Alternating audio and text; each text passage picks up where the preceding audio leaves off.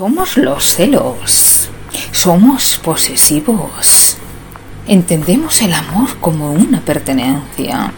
Aparentemente somos amor excesivo. Pero somos como la hiedra. Somos asfixiantes. Representamos la inseguridad, el miedo a perder a nuestra pareja.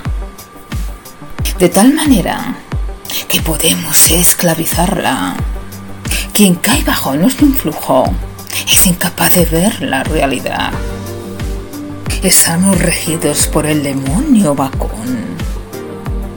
Representa el mal natural como demonio que es.